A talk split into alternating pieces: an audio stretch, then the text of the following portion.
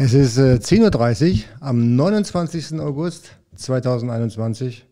Herzlich willkommen. Es ist Zeit für den AMZ Pro Livestream und ich begrüße euch ganz herzlich hier zu der Show. Jawohl, herzlichst willkommen. Wer ist denn alles dabei schon? Der Fred ist dabei, Scooby-Doo, moin, Facebook-User, der sagte, ich soll etwas freundlicher gucken. ich habe immer noch die Last-Minute-Änderung hier in meinem Skript, deswegen bin ich immer hoch konzentriert. Das ist meistens gar nicht unfreundlich gemeint. Das sind dann meistens die letzten Konzentrationen, die ich hier ausdünste. Diablo Cat, moin, grüß dich, schön, dass du am Start bist. Ach, Leute, ey, sucht euch mal bessere Namen aus, die man lesen kann. Wupp Wuppdiwupp, wupp. Okay, wuppdiwupp, wupp. Moin, grüß dich. Die Tanja ist am Start. Ein persönliches herzliches Willkommen hier in unserem Livestream. Ich glaube, letzte Woche warst du nicht dabei. Zumindest hast du nicht geschrieben, glaube ich. Äh, der Lancy Lounge 73 ist dabei, der Markus ist dabei, Steinzeiteffekt, jawohl, grüß dich Richtung Österreich. Herr Midra ist dabei, der Mario Lelawith and Shivita ist dabei. Moin, moin, moin. Erstmal ein herzliches Applaus an alle, die dabei sind und vor allen Dingen die, die pünktlich sind. Ich bin da immer sehr begeistert von. Pünktlichkeit ist eine Art von Respekt und Genau, ich versuche immer pünktlich zu sein. Das gleiche erwarte ich eigentlich immer von meinen Leuten, mit denen ich denn hier Termine habe, auch. Obwohl das ist ja eigentlich kein Termin, das ist ja ein Livestream. Jawohl, genau. Wer, wer neu ist, wer heute neu dazugekommen ist und noch nie hier war, der kann einfach mal in den Chat schreiben, neu. Ich interessiere mich dann immer sehr dafür, wer hier das erste Mal die Show sieht.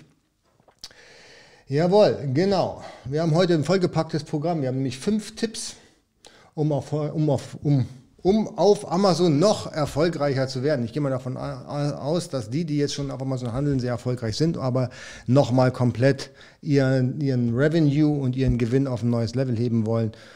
Und ähm, die, die neu starten wollen, für die ist sicherlich einige ganz wichtige Informationen hier mit im Päckel. Genau. Euch beiden kenne ich tatsächlich noch nicht. Und zwar der äh, Sinti Lunch ist dabei. Zack, genau. Grüß dich nochmal hier persönlich und der, dessen Namen ich so gut aussprechen kann, wupp, die wupp, wupp, wupp.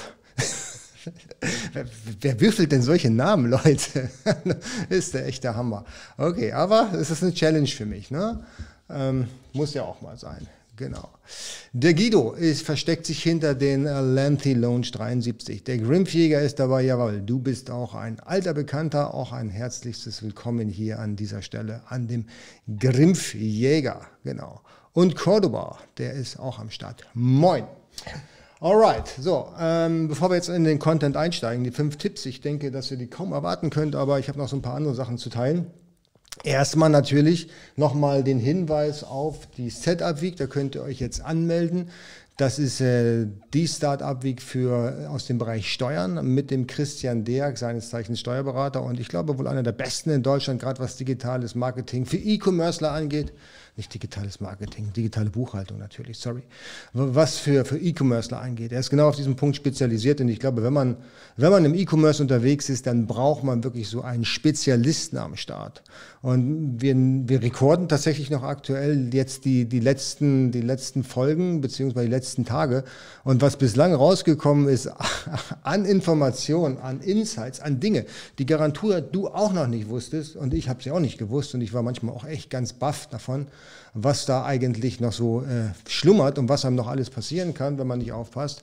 Das alles besprechen wir in der Setup Week und das Beste von allem ist, die ist genauso kostenfrei wie dieser Livestream hier.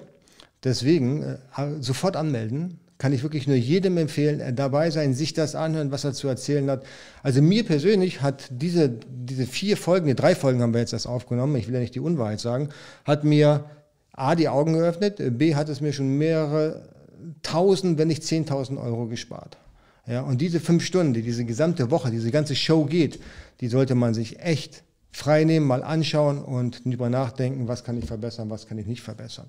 Weil am Ende des Tages wissen wir alle, das Thema ist nicht ganz einfach. Genau, und ähm, ich hatte vorhin gesagt, dass äh, der Livestream hier ist kostenlos, das ist er nicht. Der kostet Geld und zwar kostet der euch bitte einmal ein Abo, falls ihr es noch nicht getan habt. So verpasst ihr auch übrigens den nächsten, den nächsten Livestream, der immer sonntags stattfindet, sowie auch alle anderen ähm, Videos, die ich hier hochlade. Das ist immer Dienstags und Donnerstags, jetzt nach der Sommerpause wieder. Und natürlich den Daumen nach oben, liebe Leute. Das ist immer gut für den YouTube-Algorithmus. Ich kann noch mehr Leute erreichen. Und der Daumen nach oben ist so ein bisschen für die YouTuber wie der Applaus. Ne, die Views ist ja schön, dass ihr da seid. Wir freuen uns alle total drüber. Ja, aber der Daumen nach oben, das ist nochmal etwas, das ist die, die Hochachtung. Ja. Und wenn euch das Video nicht gefallen hat, ey, gerne Daumen nach unten drücken, auch am besten zweimal den Daumen nach unten drücken, dann sind die YouTuber auch alle zufrieden damit. Moin. Ah, eine Sache noch, das sage ich immer wieder, nicht, dass ihr euch da irgendwie übergangen fühlt, weil ich hier alle mit Namen anspreche, außer die, die von Facebook kommen. Bei Facebook kann ich leider euren Namen nicht sehen. Da steht bei mir ausschließlich Facebook-User und deswegen kann ich hier, das sieht nämlich genau so aus, kann ich euch nicht persönlich ansprechen, so gerne ich es tatsächlich auch tun wollen würde. Jawohl, genau, so. Gut. Alright. Okay, also Setup Week anmelden, Pflichtprogramm ohne Flachs ist echt super wichtig. Wie gesagt, mir persönlich hat es während des Interviews die Augen geöffnet. Der Christian ist wirklich ein Tier in der Richtung, der, der haut da Dinge raus, wo man sagt, ey, das, das, das kann sich doch kein Finanzamt ausdenken, so ein Unfug ja, wo soll das denn hinführen? Wir verwalten uns ja tot. Und er kommt da wirklich mit sehr wichtigen Informationen um die Ecke und vor allen Dingen rettet er zum Teil auch Unternehmen das Leben mit dieser Infos. Äh, so, dann haben wir, ähm, äh, was mich erstaunlicher, erstaunlicherweise immer immer äh, wundert, beziehungsweise das erstaunt mich eigentlich nicht, aber ich bin da immer sehr schockiert, so will ich mal sagen. Und ähm, zwar erreichen mich immer mehr Nachrichten, äh, dass ich habe ja mal so eine Serie gemacht über verschiedene Services, so All-in-One-Services und da gab es, da gab es ähm, jetzt sehr, sehr viele Nachrichten in letzter Zeit, dass da Leute sich um ihr Geld betrogen fühlen. Und das sind wirklich keine Peanuts, das sind keine vierstelligen Summen, das sind zum Teil mittlere fünfstellige Summen. Und wenn ich das lese, dann tut mir das wirklich im Herzen weh, weil diese mittleren fünfstelligen Summen ist, ähm, ist verbranntes Geld. Also zumindest, ich weiß nicht, ob es verbrannt ist, zumindest wenn ich diesen Schilderungen dieser E-Mails folge, äh, einfach nur folge und dem Glauben schenke, dann haben die viel, viel Geld investiert und das Produkt ist durch diese Services immer noch nicht online gegangen. Und die gehen nicht nur mit einem Produkt äh, in, in diesen Service rein, sondern gleich mit mehreren Produkten und die Kosten potenzieren sich ja. Ich, ich kann das alles verstehen. Ich kann auch verstehen, dass man sich betrogen fühlt, definitiv. Ich würde auch super, super gerne helfen, aber es ist für mich einfach sehr schwierig, weil ich kenne die Verträge natürlich nicht, ich kenne die Voraussetzungen natürlich nicht und ähm, am Ende des Tages bin ich natürlich auch kein Rechtsberater. Und ich wünschte, ich hätte einen Rechtsanwalt, der sich wirklich mit der ganzen Geschichte beschäftigt und auch die Sache mal vorantreibt. Wenn jemand einen Rechtsberater kennt, also einen richtigen Rechtsanwalt, der das auch offiziell tun darf, und gerne mal der Sache hinterm Vorhang schauen möchte, dann lasst es mich echt wissen, weil ich würde solche Sachen wirklich ganz gerne mal ähm, auch mit einem Rechtsberater durchleuchten, ja, nach Recht und nicht nach dem, was ich hier aus meinem Rechtsempfinden sage, weil ich darf ja nur das sagen, was ich persönlich glaube zu der ganzen Geschichte. Und den einzigen Rechtsanwalt, den ich kennengelernt habe, der sich angeblich auf diese Agenturen, sage ich jetzt mal, spezialisiert hat, der hat ja relativ schnell das Handtuch geworfen. der hat ja noch das Handtuch geworfen, bevor ich den Livestream dazu gebracht habe. Der äh, macht das nicht mehr. Der vertritt also keine Mandanten mehr gegen solche Agenturen. Und ja, was, was ich davon gehalten habe oder was ich davon halte, das wiederhole ich jetzt hier nicht nochmal, den bitte ich einfach den Livestream anzuschauen. Der gibt's, den gibt es immer noch in meiner Aufzeichnung und da habe ich, glaube ich, auch Ross und Reiter genannt, da habe ich auch Namen genannt. Das tue ich eigentlich immer. Ja, und ähm, wenn, also wie gesagt, wenn jemand so einen Rechtsanwalt kennt, der da echt Lust drauf hat auf, auf solche Geschichten und auch Lust drauf hat, mal die Sache aufzuklären, her mit dem Kontakt und dann bin ich sehr, sehr gerne bereit, da auch mal mit dem durchzustarten. Äh, gut, so, das, das war mein Statement hierzu. Da kommt gleich noch ein anderes Statement dann geht es in den Content. Ähm, äh, genau, der Cordoba fragt. Äh, kurze Frage zwischendurch. Muss Heavy Light, Heavy White Aufkleber beim Paket über 15 Kilo auf Deutsch sein oder reicht es auf Englisch? Also ich, ich persönlich klebe immer die englischen Aufkleber drauf, Äh, Mache ich das? Nee, ich klebe die Deutschen drauf. Ich klebe die Deutschen drauf, weil ich es ins deutsche Lager schicke. Ähm, wenn ich ins englische oder amerikanische Lager schicke, dann habe ich den Aufkleber, der heißt Team Lifting. Ja, da ist es auch, sieht ähnlich aus, bedeutet genau das Gleiche. Ne? Aber Deutsch reicht vollkommen aus. Da musst du dir auf, auf, gar keinen Fall Sorgen machen. Das geht und ich gehe mal davon aus, dass Englisch auch reicht. Ich habe es noch nicht gemacht. Ich habe noch keinen Teamlifting-Aufkleber hier in Deutschland fürs deutsche FBA-Lager aufgeklebt. Ähm, aber wenn da steht, over 50 Kilo, 15 Kilo, so, dann, pff, klar, sollte das gehen. Warum nicht? Ne? Genau, Henrik ist am Start. Moin, ASMRS startet am Start. Genau, Dimir sagt, man muss leider erstmal Geld investieren, um zu sehen, ob der Dienstleister gut ist oder nicht. 80 Prozent meiner Erfahrungen waren schlecht. Ja, das ist äh, tatsächlich leider so. Man weiß es halt vorher nicht. Ne? Und äh, in den allermeisten Fällen haben solche Dienstleister auch immer die besten Referenzen. Genau, der Grimpfjäger, der ist bei einem anderen Service, der hat aber nichts mit, mit, mit Lounge-Service oder sowas zu tun oder Produktservice. Da, äh, genau, da, das blende ich hier auch ein. Ne? Äh, Achtung, Vorsicht bei Bewertungsportalen, zum Beispiel AMC Tigers, kassieren Millionen und sind dann weg. Selbst die Seite ist weg. Ja, das äh, habe ich jetzt noch gar nicht beobachten können, beziehungsweise ich habe mir die Seite noch gar nicht, schon lange nicht mehr angeschaut. Ähm, ich schaue mir auch selten Sachen an, die nicht Term of Service sind, weil das sind für mich tatsächlich keine langfristigen Geschäfte. Alright. Gut, aber da kommen wir übrigens später noch zu bei den, bei den, ähm, bei den fünf Tipps, genau. Genau. Tiger Deals, genau. Wo bekommt man den Heavy-Aufkleber her?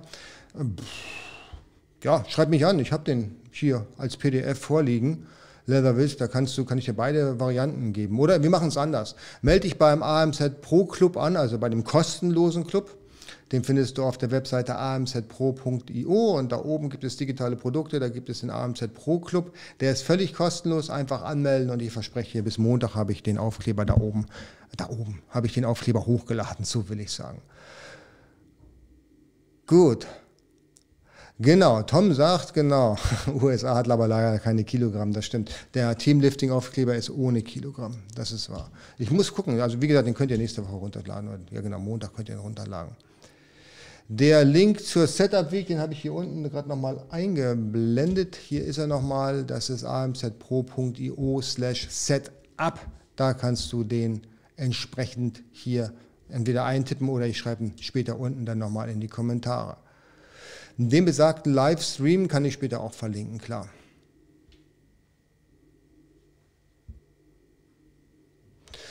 Gut, genau. Heavy White Aufkleber werden direkt im Sellerportal Versandmodell Menü angeboten. Siehst das weiß ich nicht mehr, weil ich habe bei mir als PDF tatsächlich hinterlegt, schon seit Jahren. Ne? Hm, genau, so, zack, dann haben wir das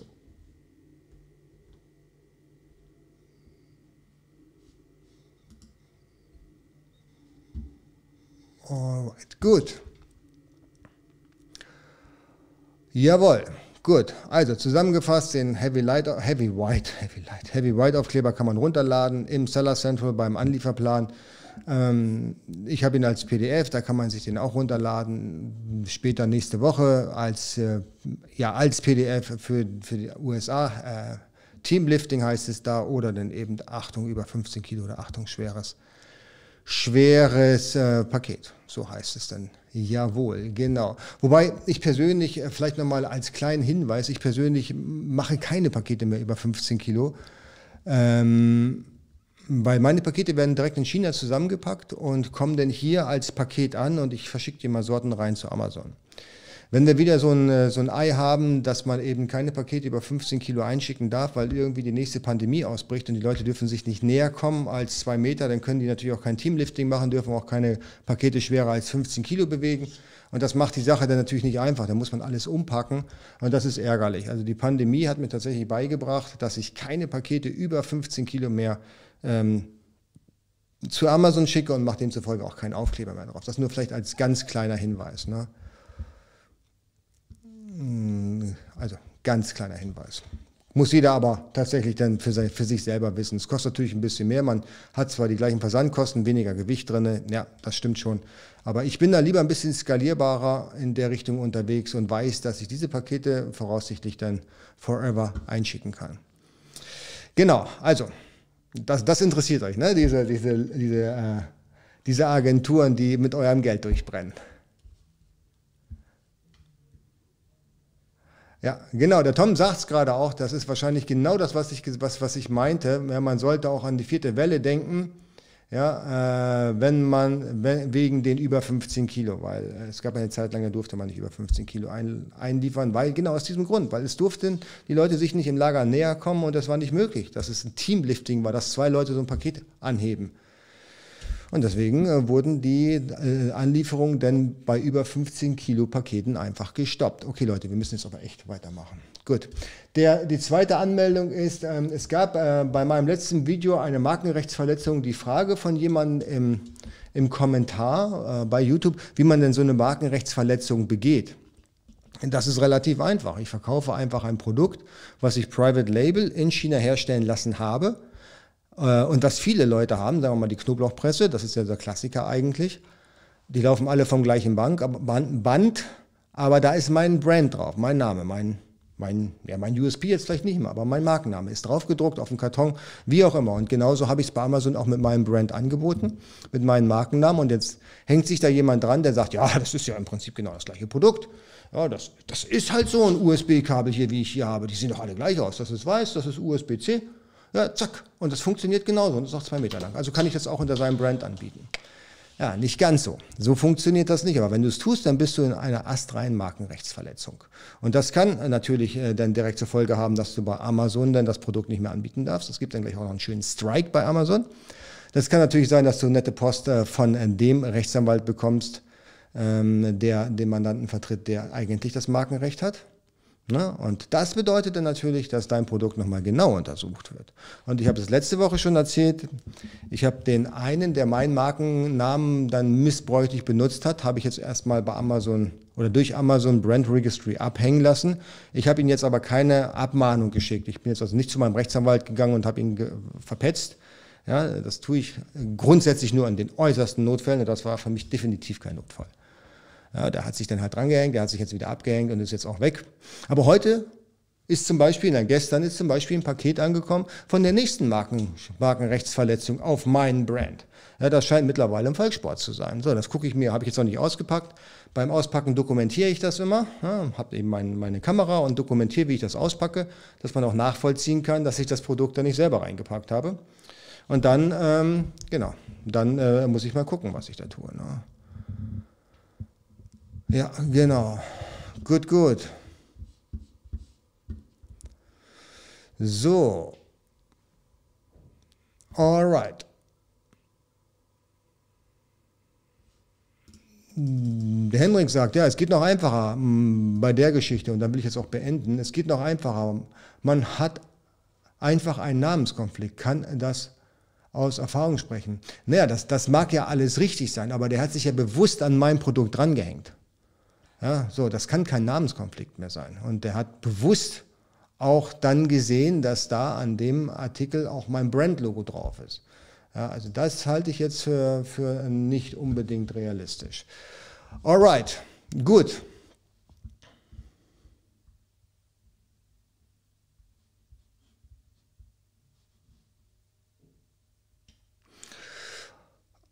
Okay, so, der Grimfeeder sagt noch, ist vielleicht auch ganz interessant und spannend,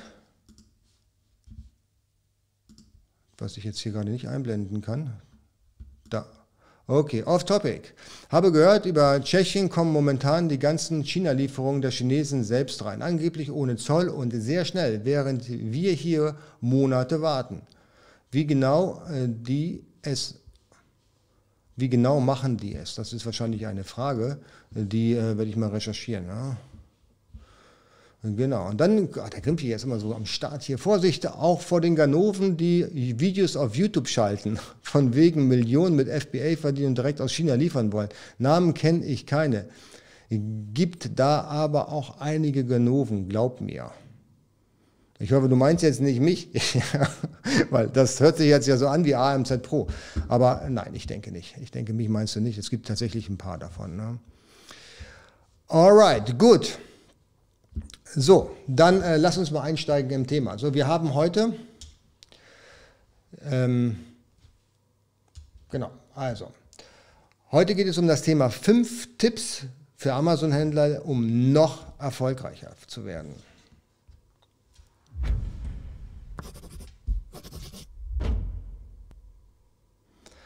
So, nochmal herzliches Willkommen hier zum AMZ Pro Live Stream. Ich äh, freue mich sehr, dass ihr da seid. Heute geht es um fünf Tipps, um noch erfolgreicher auf Amazon zu werden.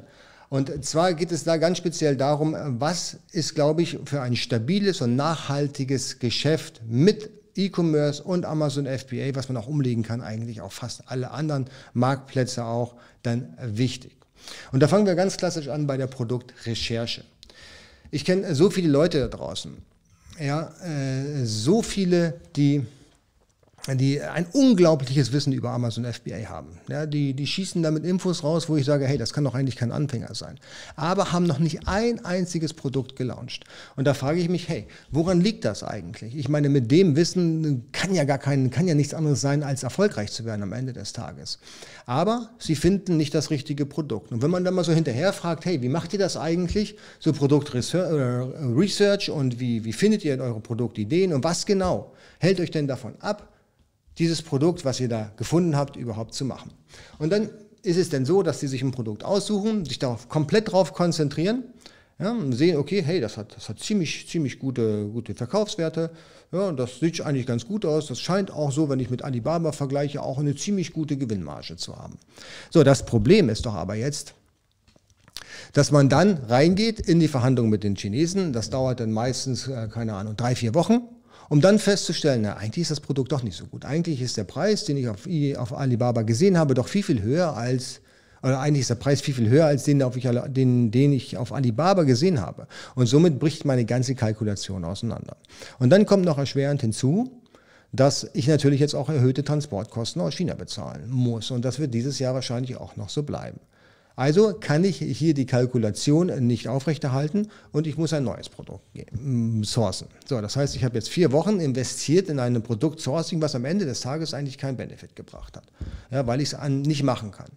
Meine Idee dabei ist immer, und das tun wir eigentlich auch grundsätzlich, wenn wir das Produkt des, des Monats ähm, suchen bzw. vorstellen, dass wir uns da jetzt mit der Methode befleißigen, die ich jetzt hier erklären kann. Produkt des Monats gibt es im Übrigen auf AMZ Pro One, da könnt ihr gerne Mitglied werden und dann habt ihr auch das Produkt des Monats, da haben wir mal so Produktvorschläge. Im Prinzip bei, bei Artikeln, wo wir glauben, dass die wirklich gut funktionieren, dass sie gut verkauft werden können, gute Marge haben und dass es noch so einige andere Parameter gibt, die wichtig sind, um tatsächlich langfristig Erfolg zu haben. Ähm, da könnt ihr mal hier den Link oben eingeben, one.amzpro.io und ich verlinke das später auch nochmal in den Show Notes. Grundsätzlich sammeln wir erstmal Ideen. Wir gehen gar nicht so tief rein ins System. Wir sagen einfach, hey, wir fangen mit einer Kategorie an und sortieren oder filtern nach gewissen Metriken, ja, beispielsweise nach Verkäufen im Monat. Wir wollen aus der, zum Beispiel aus der ähm, Baumarktkategorie nur Produkte haben, die mindestens 300 Verkäufe im Monat haben. Ja, so, dann, das machen wir alles übrigens mit Helium 10. Ne?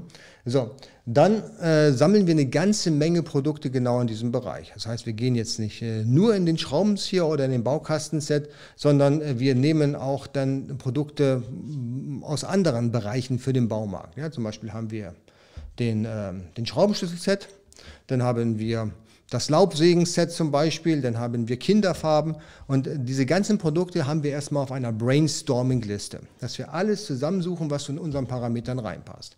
Die Parameter sind weit gesteckt. Das ist überhaupt, wir wissen auch noch gar nicht, wie der Einkaufspreis ist. Ja, mal nach Zahlen, whatever. So. Und dann gehen wir äh, bei den Produkten parallel vor. Das heißt, wir suchen dann einen Tag, suchen wir uns dann für jedes Produkt Hersteller raus und die schreiben wir einfach an. Da haben wir so ein, so ein Template, so ein Musterbriefing, so eine Musteranfrage und das hauen wir dann einfach alles on scale raus. Das sind dann meistens so zehn Produkte, die wir gleichzeitig raushauen. Zehn Produkte, die wir anfragen bei zehn Händlern, das macht man entspannt 100 Nachrichten. Aber 100 Nachrichten, das kannst du an einem Tag machen. Das ist überhaupt kein Problem. Was wir außerdem noch machen, was für uns wichtig ist, das hatte ich noch gar nicht erwähnt, wenn wir ein Produkt einen, einen Artikel finden, wo wir glauben, hey, der, der könnte funktionieren. Dann bleiben wir mal beim Laubsägen-Set, das kenne ich noch aus meiner Kindheit. Ähm, wer das auch aus der Kindheit kennt, Laubsägen-Set, oder gibt es das heute noch? Ich habe keine Ahnung.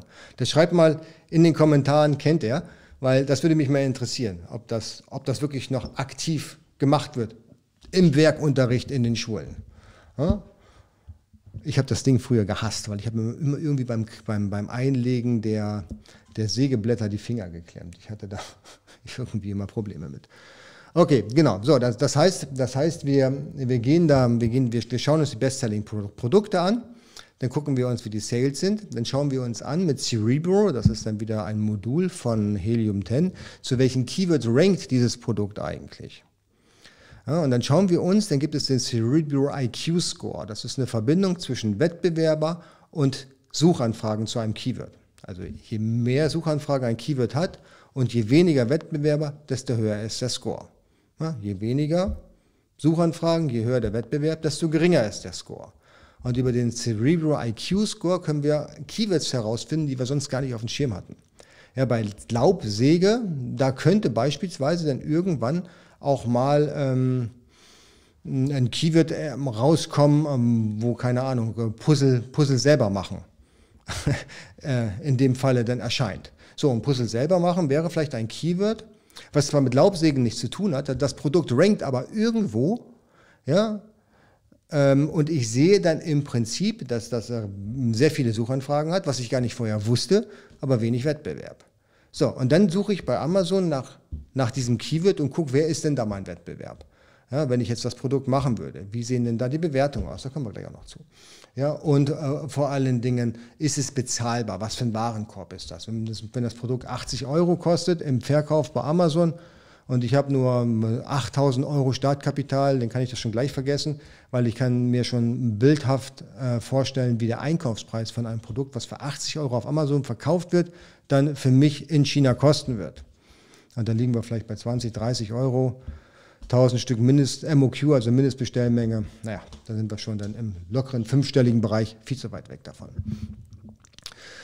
So, genau. Also, also, wir gehen da sehr, sehr grobkörnig vor, um dann später wirklich die Golden Nuggets rauszusuchen. Das heißt, wir, wir haben dann aus diesen zehn Produkten, die wir gesourced haben, das ist völlig leidenschaftslos, aber unsere Kategorie, wo wir uns, wo wir uns auskennen, da haben wir dann die zehn wichtigsten Produkte, die fragen wir an und aus diesen zehn, da muss ich euch auch nichts vormachen, bleiben vielleicht zwei übrig, die interessant sind. Ja, und da passt der Einkaufspreis dann vom, von, von meinen Anfragen, da passen dann auch später alle anderen Parameter. Ja, äh, zum Beispiel äh, passen, passen dann die Parameter, dass nicht zu viele Bewertungen drauf liegen. Ja, und das, das ist nochmal ein ganz kleiner Punkt. Nicht zu viele Bewertungen, das ist immer ein kleines zweischneidiges Schwert. Bewertungen sind im Prinzip wichtig, aber nur bis zu einer gewissen Grenze. Ja, bis, bis zu 50 Artikel, äh, bis zu 50 Bewertungen zum Beispiel, kann man sehen, dass die Conversion Rate steigt. Also es ist ein Unterschied, ob einer 5 Bewertungen auf einen Artikel hat oder, oder, ähm, oder 50. Ja, das ist schon ein erheblicher Unterschied in der Conversion Rate. Der Unterschied zwischen 50 und 100 oder 500, der ist eher homöopathisch. Der liegt wirklich äh, äh, meistens im, äh, im Bereich von 0, irgendwas Prozent ja, und ist kaum messbar. Das heißt, die magische Grenze irgendwo, was man, was man schauen sollte, was man, äh, wo der Wettbewerb liegt, ja, ist denn so, oder wenn alle über 50 liegen, ist das völlig egal. Ja, und wenn viele unter 30 liegen, dann ist das schon spannender. Aber äh, grundsätzlich hätte ich keine Angst, in einen Wettbewerber einzusteigen, wo es 500 oder 5000 Bewertungen gibt. Ja, auch da kann man sehr gut ranken. Das ist nicht so schwierig, weil wie gesagt, wenn man selber 50 irgendwie generieren kann, hat man eigentlich da überhaupt kein Problem. Und der Amazon-Algorithmus funktioniert eigentlich nicht so, dass Bewertungen das Wichtigste von allen sind. Ja, eigentlich sind die Verkäufe das Wichtigste von allen. Ja, und wenn ich mein Produkt mit weniger Bewertungen trotzdem gut verkaufen kann, dann gibt es für Amazon überhaupt keinen Grund, das Produkt nicht zu ranken. Das wäre ja auch ein bisschen, bisschen seltsam, weil hätten neue Produkte im Prinzip niemals eine Chance, nach oben zu kommen und es würde keine Innovation auf Amazon geben. Das wissen die Jungs natürlich auch. Wenn ich jetzt gute Produkte gefunden habe, dann ist es halt wichtig, dass das Produkt, was ich dann habe, auch wirklich ein Problem löst. Und zwar nur ein einziges Problem. Das ist wichtig. Ein, das Hauptproblem muss gelöst werden. Es gibt mal, es gibt so ein Produkt, das heißt das, the Singing Pot. Das ist so eine Kunstblume gewesen. Es ist einfach eine Blumen, ein Blumentopf gewesen. Da konnte man eine echte Blume reinpacken und wenn man das Blatt rein berührt hat, dann hat dieser Blumentopf gesungen. Das Produkt ist ein Rohrkrepierer geworden. Absolut. Das liegt daran, weil es einfach kein Problem gelöst hat. Ja, Probleme müssen durch das Produkt gelöst werden, wie zum Beispiel eine Powerbank. Ja, Problem, Batterie leer vom Telefon, Powerbank anschließen, Problem gelöst. Oder Aromadiffusor, ja, diese Verdampfer im Raum. Ja, kann ich benutzen als im Bereich Aromatherapie, wenn ich mich dann eben dadurch heilen lassen möchte, wie auch immer. Ja, oder es muffelt halt zu Hause, weil, ähm, keine Ahnung, ja, weil ich eine Katze oder Hund habe und dann kann man damit das Problem lösen vom un unangenehmen Raumklima oder natürlich dann die Knoblauchpresse. Und wenn man und wenn man äh, dann auch noch einen USP reinbauen möchte, dann muss dieser USP bitte was mit dem Produkt zu tun haben. Ja, ich hatte, ich hatte so viele Produkte, wo man dann sagt, hey, das ist ein richtig cooler USP, aber das macht überhaupt keinen Sinn in diesem Zusammenhang mit dem Produkt an sich.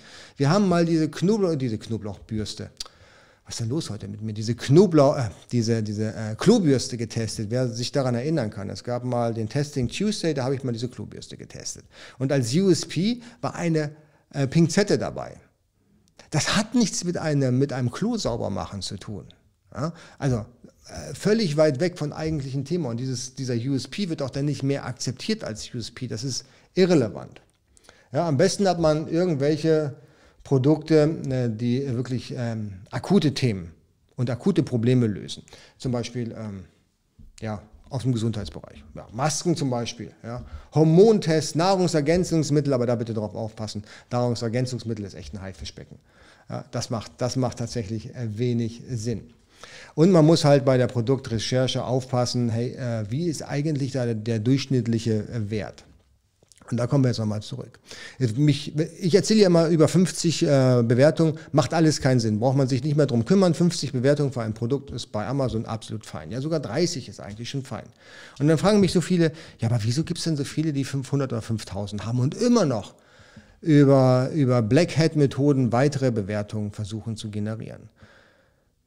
Die Frage, die ist gut. Die Frage ist sehr gut. Die Antwort hierzu ist ganz einfach. Das Produkt was hier mit massiven Bewertungen beatmet wird, ist so schlecht, dass extrem viele schlechte Bewertungen organisch wachsen und der Verkäufer, der muss dagegenhalten mit anreizbasierenden positiven Bewertungen, damit er eben seine vier oder viereinhalb Sterne behält. Weil wenn er das nicht tun würde, dann wäre er ganz schnell runter auf drei oder dreieinhalb Sterne. Und da kommen wir jetzt zum wichtigen Punkt. Die Anzahl, also die, die, die Sterneanzahl die ist wichtig, die durchschnittliche Anzahl der Bewertungen. Und da achten die Leute drauf. Da achten die Leute bereits schon im Listing drauf. Also wenn ich ein Keyword eingebe und ich sehe viele, viele Produkte und da gibt es dann alle, die viereinhalb haben, aber nur einer, der hat drei und der kostet auch noch das gleiche oder der ist sogar noch günstiger. Egal, ich klicke da nicht drauf, weil ich davon ausgehe, das Produkt, das, das ist nichts, das ist Murks. so, und deswegen ist es halt wichtig, dass man eine gute durchschnittliche Anzahl an Bewertungen oder an, an, an Sternen dort dann im Listing abgebildet bekommt. Und wenn mein Produkt schlecht ist, weil ich halt nicht darauf geachtet habe, weil ich einfach billig hergestellt habe, dann muss man sich auch nicht wundern, äh, dass man da dann wieder extrem viele neue positive Bewertungen generieren muss. Okay, äh, so, das ist spannend. Äh, die mir sagt, Hendrik, nutzt doch Amazon Wein, dann bekommst du auch positive Reviews. Ja, kann sein, muss aber nicht. Du kannst auch negative Reviews bekommen. Ja, das ist genau das Problem, Mia. Weil die, die Weinmitglieder, die bekommen die Produkte und die sind angehalten, ehrlich zu, äh, zu werten. Und das tun sie auch. Du hast da keinen Benefit.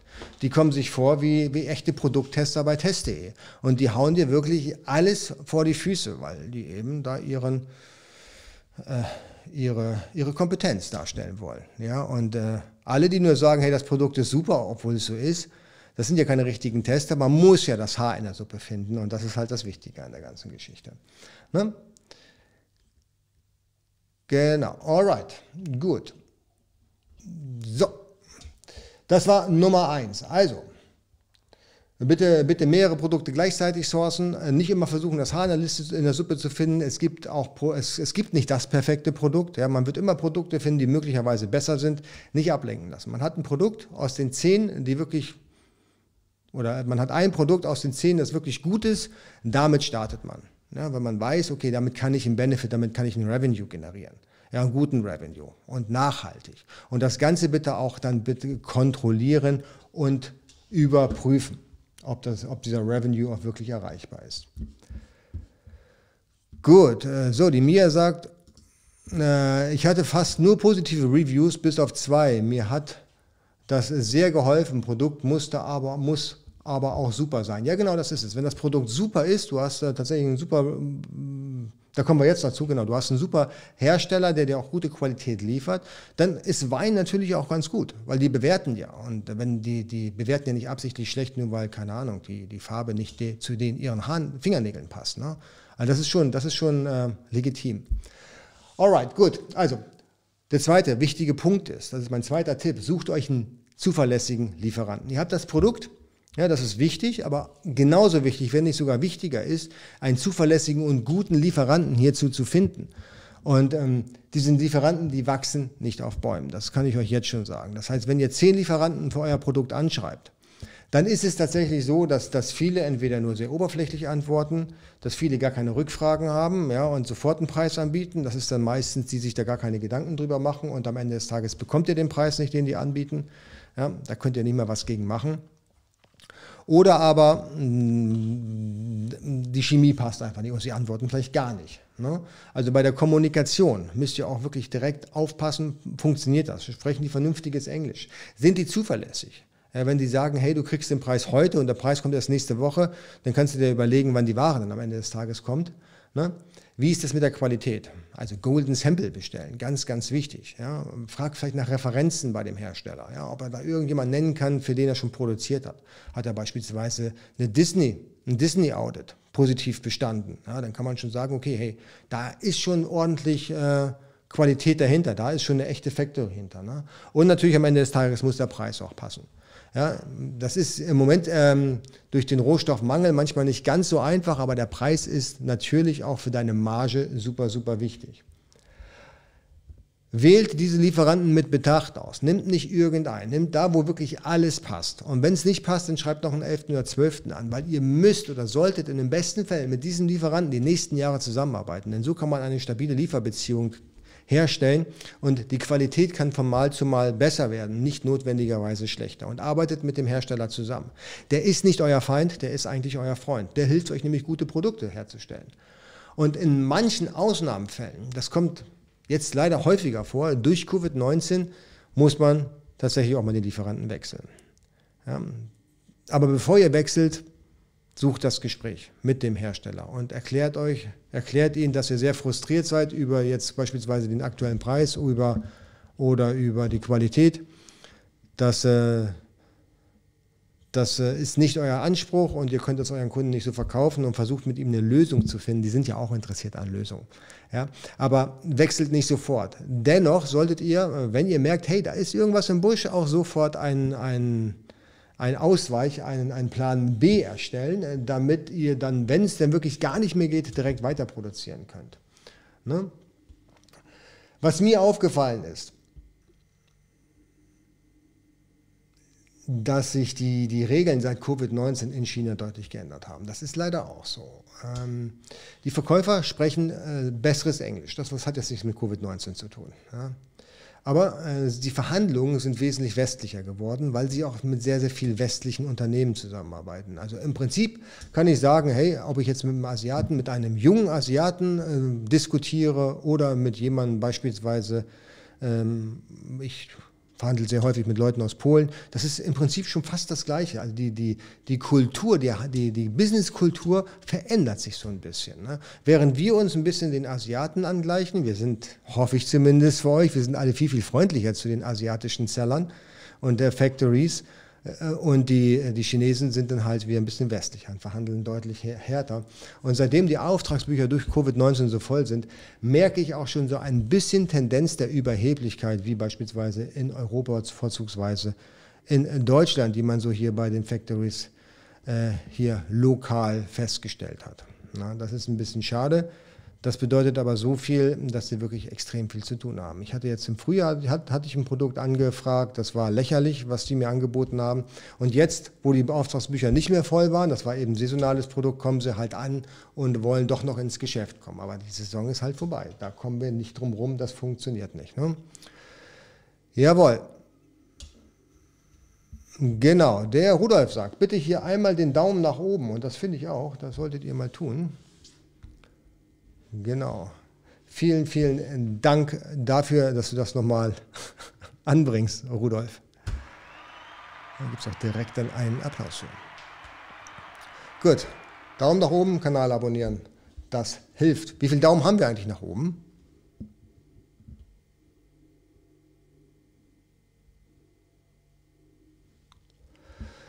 Gut, so. Und äh, der, der Grimmflieger sagt, ja, ich äh, werde jetzt direkt mal über die Türkei sourcen. Ja, das kann ich hier auch gleich einblenden. Äh, vor allem aber günstiger funktionieren. Äh, vielleicht könnte man zusammen was importieren. Das ähm, ist ein guter Punkt. Ich habe tatsächlich auch schon versucht, in der Türkei irgendwas zu machen. Hat nicht so funktioniert wie gewünscht, weil viele Dinge, und da brauchen wir uns auch nichts vorzumachen, können, kann in, können in der Türkei nicht hergestellt werden. Also alles, was Elektronik ist, äh, beispielsweise Powerbanks und so weiter und so fort. Also viele viele Gewerke können in, können in der Türkei nicht abgewickelt werden.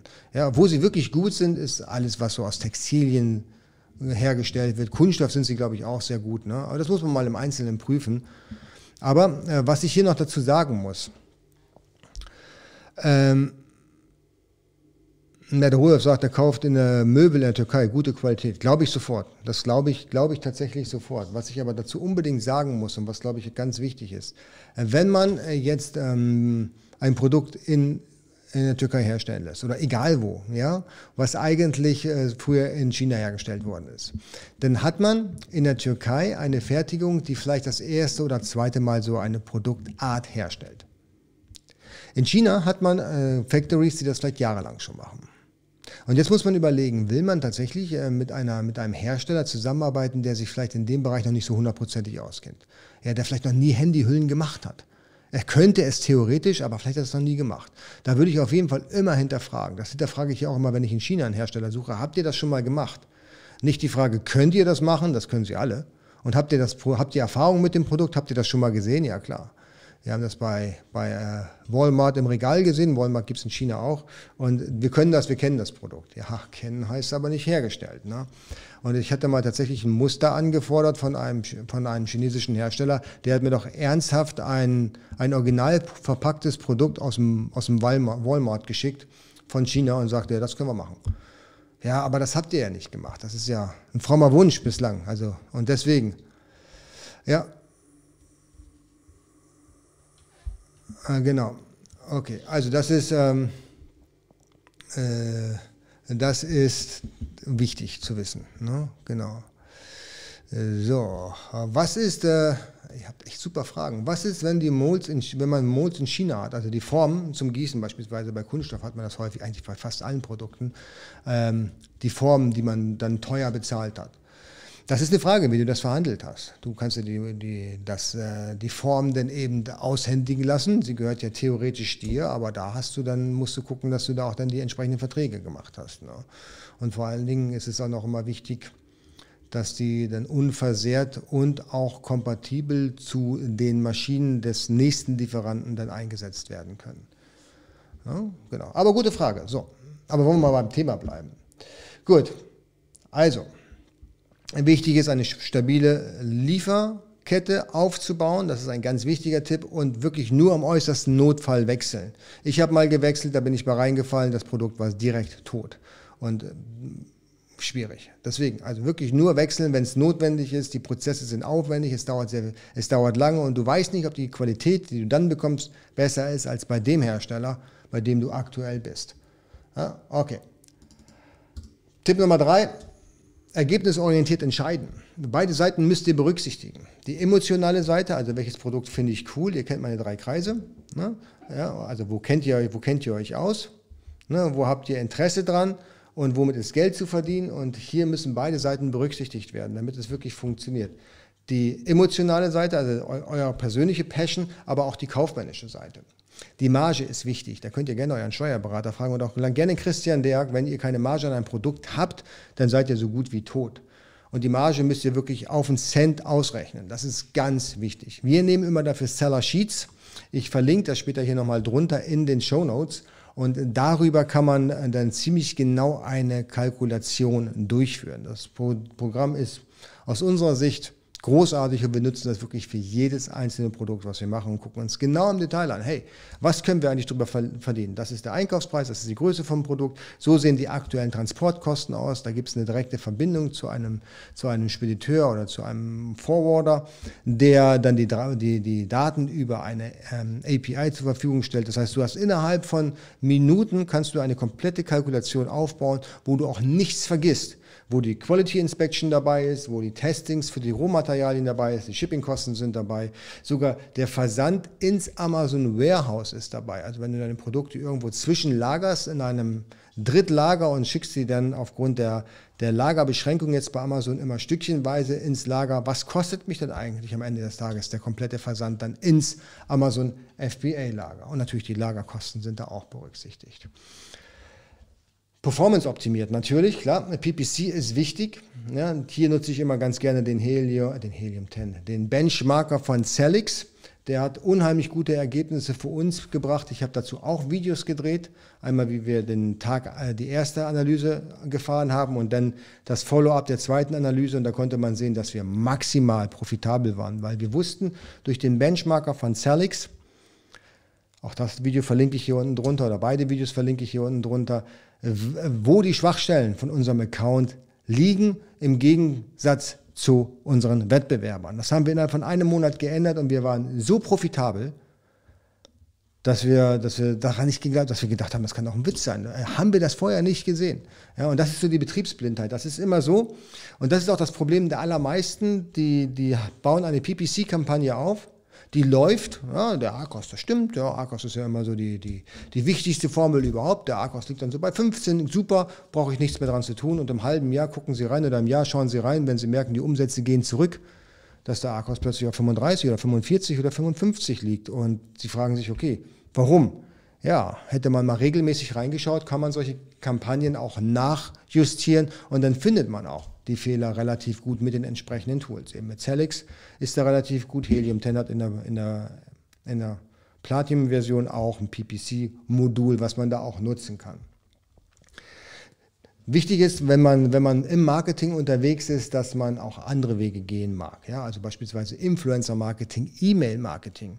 Ja? Solche Dinge, die eigentlich alle anderen liegen lassen, die könnte man zum Beispiel sehr gut nutzen und damit nochmal ordentlich einen Vorteil gegenüber dem Wettbewerber bekommen. Ne? Und bitte, liebe Leute, äh, wenn ihr, äh, wenn ihr tatsächlich ähm, viele Dinge verkauft, auch Dinge verkauft über FBA, dann habt ihr auch Rücksendung, gar keine Frage. Aber schaut euch an, warum die Leute diese Produkte zurücksenden. Denn das sind die besten Feedbacks, die ihr bekommen könnt. Ja, ihr könnt euch eine Liste runterladen, die ihr, ähm, die ihr analysieren könnt. Da gibt es dann eben den Rücksendegrund und nochmal einen Kommentar vom Kunden. Und wenn ihr diese Kommentare von den Kunden lest, das sind quasi die Hinweise eurer Kunden an euch, hey, da hatte ich das Problem. Vielleicht überlegst du dir nochmal, ob in der nächsten Produktion du das Problem nicht abstellst. Also da gibt es, gibt es wirklich unterschiedlichste Gründe, warum das so sein muss und warum, warum das Produkt eben vielleicht ganz einfach, durch ein ganz einfaches äh, oder durch eine ganz einfache Modifizierung so viel besser wird, dass dieser Rücksendegrund, den, an den vielleicht zwei, drei Kunden angegeben haben, eben nicht mehr vorkommen werden. Ja, und das ist euer bares Geld und vielleicht kostet das nicht mal einen extra Betrag dann beim Hersteller. Ich hatte zum Beispiel mal, äh, erzähle ich auch immer gerne, meine eigenen Erfahrungen. Ich hatte zum Beispiel ähm, mal Kunststoffprodukte, die haben also wirklich nach, extrem nach Kunststoff gerochen.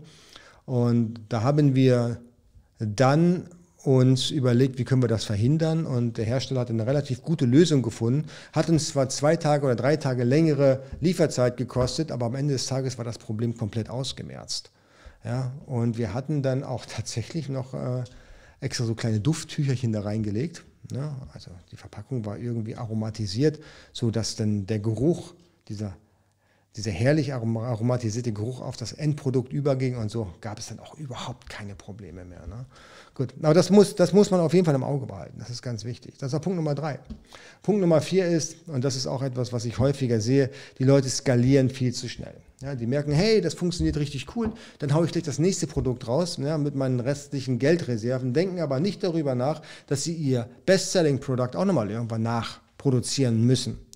Ja, und wenn sie das vergessen, dann bedeutet das nämlich so viel, dass sie dann out of stock gehen. Out of stock gehen heißt, dass du keine gute Artikel-History hast.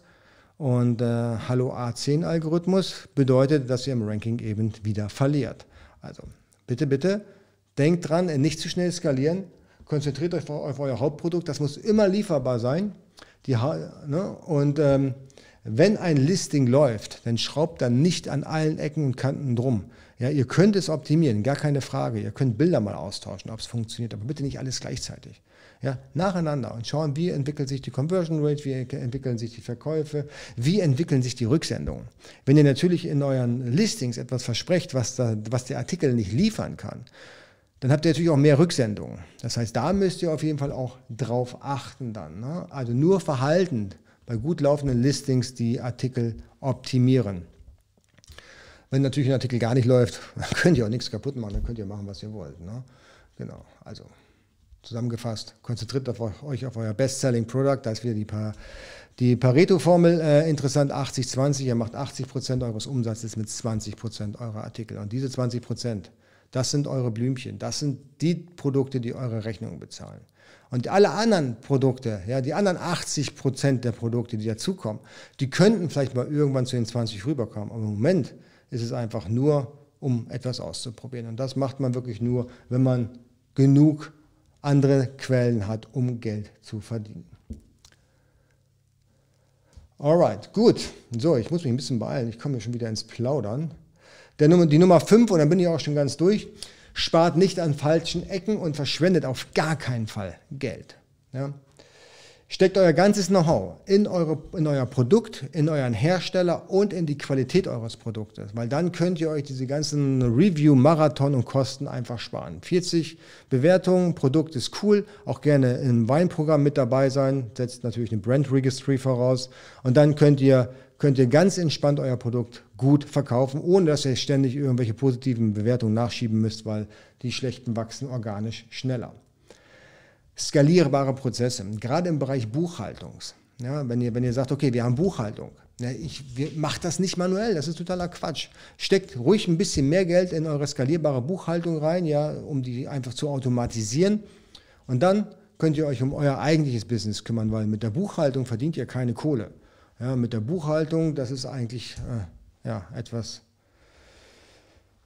was was ja für die allermeisten da draußen tatsächlich Zeitverschwendung ist, ist natürlich super wichtig, aber wenn man das skalierbar hinbekommt mit einem guten Steuerberater, hier nochmal der Hinweis, ja, Setup Week mit dem Christian Deak, der erklärt euch dann, wie das funktioniert hier zu dem Punkt.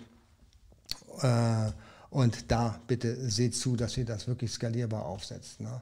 Und tut mir noch einen Gefallen arbeitet nur, gerade wenn ihr neu seid, arbeitet nur mit Profis zusammen. Mit Profis, die euch erklären können, wie das funktioniert, was ihr jetzt gerade umsetzen wollt. Denn ihr stellt ja keine Leute ein, ihr stellt ja keine Experten mit äh, ins Rennen, ja, den ihr erklären müsst, wie es funktioniert, obwohl ihr selber keine Ahnung habt, weil sonst würdet ihr es ja gleich selber machen. Ja? Also das macht überhaupt keinen Sinn. Wirklich nur Experten. Nehmt nicht die Halbweisen. Und die Halbweisen wird diesmal mit EI gesprochen, geschrieben. Wirklich nur die Leute, die sich auskennen. Die kosten ein bisschen mehr, sind aber im Allgemeinen viel, viel schneller und haben deutlich mehr Erfahrung und ihr seid viel, viel profitabler und vor allen Dingen sicherer in der Richtung. Ne? Was ihr nicht tun solltet, kauft, kauft, mietet und besorgt euch keine Dinge, die ihr braucht. Ja, zum Beispiel, wenn man Produktfotos machen möchte, ist das super, aber ihr braucht doch keine Kamera für 3000 Euro. Das macht überhaupt keinen Sinn. Oder ein dickes Auto, damit ihr dann eure Ware vom Hersteller abholen könnt. Auch das ist total unnötig. Oder einen dicken Computer, für was denn? Ja, wenn ihr Amazon FBA macht, dann reicht eigentlich die einfachste Gurke überhaupt. Ich verrate euch ein Geheimnis. Mein Laptop hier, der wirklich äh, zwölf Stunden am Tag läuft und ich, wo ich jetzt hier auch gerade Livestreaming mitmache, der hat 1100 Euro gekostet. Ja, das ist mein das ist mein, meine Kelle, wenn ich, wenn ich Maurer wäre und ich bin bestens zufrieden damit. Und der macht einen richtig guten Job. Das ist die Grundausstattung von dem Modell und es reicht. Es reicht vollkommen und zum Teil schneide ich sogar auch noch Videos damit. Ja, also macht das nicht. Auch Reisen nach China. Investiert die Kohle erst dann, wenn es wirklich notwendig ist. Das kostet lächerlich viel Geld. Ihr könnt dadurch Marketingkampagnen aufsetzen, wenn ihr das Geld nicht ausgeben würdet. Na, ihr könntet dadurch vielleicht noch ein neues Produkt sourcen oder nochmal ein extra Feature in euren Artikel mit einbauen lassen. Das bringt euch viel, viel weiter im Business, als jetzt so viel Kohle in Dinge auszugeben, die ihr eigentlich nicht braucht. Und da gibt es auch keine logische Erklärung für. Man redet sich ja immer rein, ja, wenn ich jetzt mit einem schnellen Rechner unterwegs bin, dann bin ich ja viel, viel schneller und kann alles viel, viel schneller erledigen. Hm. Klar, aber wenn ihr für die Aufgaben einen Freelancer einstellen würdet, der könnte die Aufgaben noch schneller erledigen, noch professioneller und ihr hättet dann außerdem noch Zeit, etwas anderes zu erledigen. Selbstständig heißt nicht, dass man wirklich alles selber machen kann. Das ist kein Geschäftsmodell. Selbstständig heißt, dass man selbstständig Freelancer suchen sollte für Aufgaben, wo man einfach nicht das Know-how und einfach nicht die Zeit hat. Alright, so, jetzt bin ich durch mit meinen fünf Dingen. Jetzt lass mal gucken, was wir denn hier für Fragen haben. Gut, so.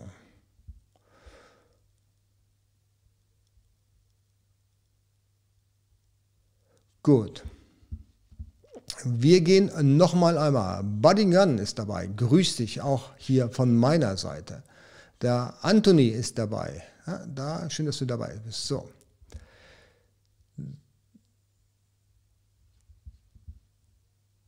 Der Grimmjäger sagt, Polen hat übrigens auch die Preise massiv angezogen bei Metall, Plastik, Holzprodukten. Die Qualität lässt leider bei steigenden Preisen und schnelleren Produktionen nach. Schwierig mit Polen. Das ist das gleiche Thema wie überall. Die Rohstoffpreise, die steigen. Da ist Polen auch nicht äh, alleine.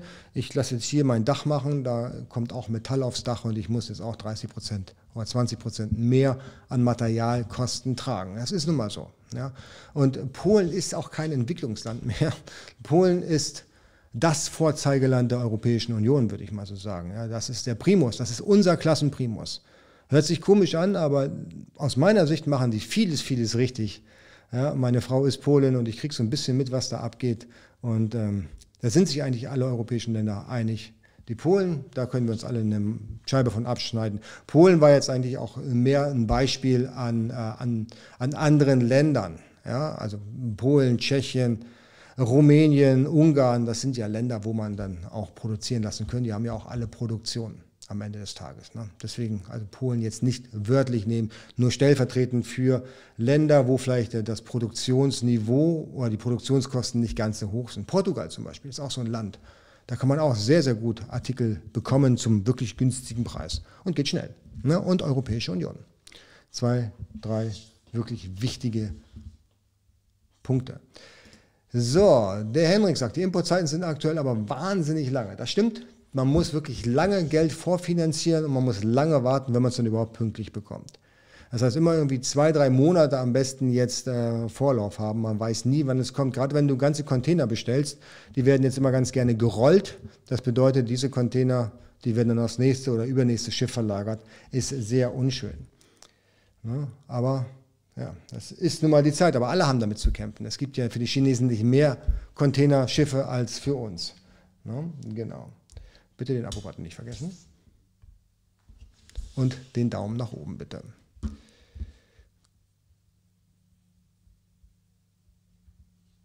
So, der Henrik sagt, werden die PPC-Kosten mitkalkuliert? Jawohl, die PPC-Kosten werden in ähm, äh, Seller Sheets mit äh, kalkuliert. Du kannst tatsächlich auch eingeben, wie viel du bereit bist zu investieren und dann geht das dann direkt, direkt in, der, in die Margenberechnung mit rein. Also das ist ein richtig großartiges Tool. Hut ab dafür. Ich verlinke das nachher nochmal unten drunter. Äh, klasse. Also wir arbeiten nur damit.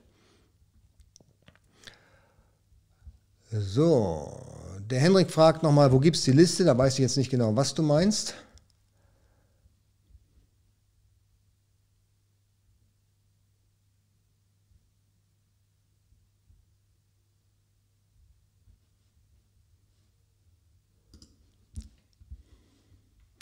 So, mir sagt, Remi dauert manchmal länger als 30 Tage. Machen Fall auf nach den 30 Tagen. Ja, das ist tatsächlich so. Die Remission dauert extrem lange gerade aktuell. Die haben wirklich viel zu tun. Das stimmt.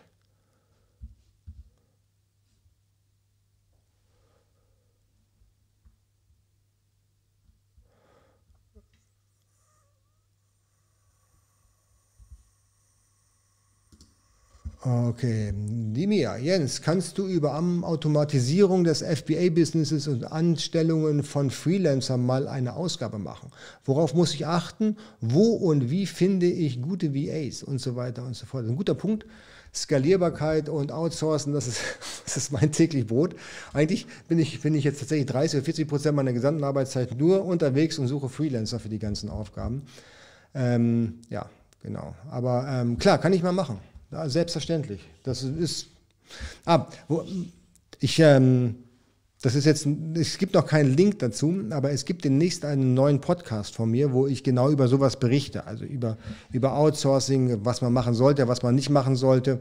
Und da geht es jetzt nicht nur um FBA, da geht es dann auch ums generelle Business. Und das ist auch völlig unabhängig vom Produkt selber. Da geht es dann um digitale Produkte, aber auch um physische Produkte. Aber die Prozesse sind ja immer die gleichen. Ja, wo finde ich meine Mitarbeiter? Wie skaliere ich das? Wie baue ich das aus? Welches Mindset brauche ich als Unternehmer? Ähm, was ist wichtig? Welche Geschäftsmodelle gibt es? Das ist ein Podcast, wo ich quasi über all diese Dinge spreche, auch über Suchmaschinenoptimierung. Und äh, da würde ich dich vielleicht ähm, mal hinbuxieren wollen, dass du da dir das einfach mal anhörst. Aber natürlich mache ich hier auch nochmal eine eine Podcast-Folge, äh, wie man vielleicht solche Dinge sehr gut aus, aussourcen kann. Der Rudolf sagt, die Containersituation wird vorerst nicht besser. Jawohl, das stimmt tatsächlich so, das bleibt dabei. Das hatte ich ja vorhin, glaube ich, schon kurz gesagt, dass es aber für alle gleich ist. Ja, die Chinesen haben nicht mehr Möglichkeiten. Der Hendrik sagt, wo finde ich die Liste der Reklamationen, welche Kunden welchen Grund für die Rücksendung gegeben haben? Da würde ich dich bitten, es gibt einen äh, Podcast von Emilize, den äh, Christoph Otto Kelm, den kennst du bestimmt, hast du bestimmt mal was von gehört. Und der hat neulich einen großartigen, ähm, ein großartiges äh, YouTube-Video dafür, dazu veröffentlicht, wie du das genau findest, wo du das findest und wie du die Zahlen interpretierst. Schau dir das mal an, das ist wirklich gut gemacht. Also ich persönlich halte das für ein sehr starkes Video und äh, eigentlich Pflichtlektüre für jeden Amazon-Seller. Bei Emilize, das ist jetzt, ich glaube, eine Woche alt oder zwei Wochen alt. Musst du mal schauen, du findest das. Emilize, Christian Otto Kelm, einfach mal äh, bei YouTube eingeben und der zeigt dir auch genau, wo du klicken musst und wo du die Daten findest. Ja? Genau. Alright. Und da passt eigentlich dann, und da kannst du dir auf jeden Fall die besten Informationen runterladen. Das ist auch übrigens nicht neu. Das ist äh, dieses, dieses, da diesen Download dieser CSV-Datei, den gibt es schon sehr, sehr lange. Ja, genau. Der Henrik, der den Christian. Das habe ich mir fast schon gedacht. Wer kennt ihn nicht? genau. Und dann, und auch nicht vergessen, den MLIs-Account zu abonnieren. Der macht wirklich großartigen Content, kann ich bestens oder nur wärmstens empfehlen, aber natürlich erst nur dann, wenn ihr hier auch meinen Kanal abonniert habt. Alright, ich glaube, wir sind jetzt hier durch. Ich habe tatsächlich sehr, sehr viel gesprochen. Uh, ich hoffe, ich konnte euch ein bisschen helfen, dass ihr, dass ihr die fünf Tipps einfach mal beherbergt, ihr müsst, beherbergt, beherzigst, beherzigt, ja, und ähm, Ihr müsst nicht alle beherzigen. Viele wisst ihr sicherlich schon, viele habt ihr schon umgesetzt, aber vielleicht sind einige wichtige Informationen noch dabei. Gerade stabile Lieferkette ist super wichtig. Jetzt gerade, ja, wo wir so viele Probleme haben, Ware überhaupt zu bekommen. Ja, gerne. Muss ja auch nicht immer China sein. Ohne Frage. Hey, Polen, Tschechien, Ungarn, Rumänien, die machen auch gutes Zeug. Portugal, ja, Spanien, ja, Italien. Ja, und wenn man da drauf schreibt, Made in Italy, Made in Germany, das ist was wert. Da zahlen die Leute auch gerne mehr. Und da kommt immer darauf an, was für ein Produkt ihr letztendlich verkauft. Wenn ihr sagt, hey, wir verkaufen irgendwas, was gesundheitskritisch ist, Ja? Dann zahlen die Leute auch mehr, wenn da Made in Germany oder Made in Europe draufsteht, als wenn da steht Made in China. Ja? Ich meine, das wisst ihr ja selber. Oder wenn es was für Kinder ist, ist ja noch viel besser. Ja? Für Kinder Made in Germany, also pff, wer, wer, wer da draußen Daddy oder Mami ist, der weiß genau, ey, was interessieren mich 5 Euro? Wenn ich sicher bin, dass das Produkt, was ich jetzt hier kaufe, Made in Germany ist und alle Testings hinter sich hat. Ja, und ich sicher sein kann, hey, da habe ich hier jemanden, den kann ich anrufen, wenn es da Probleme mit gibt und ich bin sicher, dass wirklich da keine Giftstoffe drin sind. Dann interessieren mich nicht mal 100 Euro, wenn ich ehrlich bin. Ja, Hauptsache, Hauptsache meinem Kleinen oder meiner Kleinen geht es gut damit und das Produkt erfüllt den Zweck. Und wer der anderer Meinung ist, der kann hier gerne nochmal in den Kommentar schreiben und sagen, es ist Blödsinn, ich kaufe auch gerne Sachen aus China. ja, äh, genau. Aber das glaube ich, halte ich jetzt eher für unwahrscheinlich. Alright. Gut, dann würde ich sagen, vielen, vielen Dank, dass ihr dabei wart. Hat mir unglaublich heute wieder Spaß gemacht mit euch, auch wenn es wirklich sehr viel war, was wir heute besprochen haben. Die Fragen, die notiere ich mir jetzt hier, die ich nicht geantwortet habe, beziehungsweise schreibt mir eure Fragen gerne unten in die Kommentare. Dann, äh, ich lese sie alle, davon mal ganz abgesehen. Und die wichtigsten Kommentare werde ich dann auch im nächsten Livestream direkt beantworten oder aber wir haben wieder eine QA-Session und da beantworte ich dann die Fragen, die so im Laufe der Zeit über YouTube aufgekommen sind. Da machen wir dann eine extra Folge von.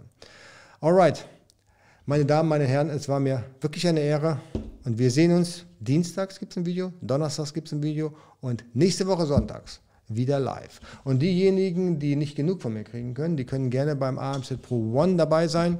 Hier nochmal der Link, da gibt es dann auch noch dienstagsabends 19 Uhr eine exklusive Session. Alright, macht's gut, bis dann. Tschüss.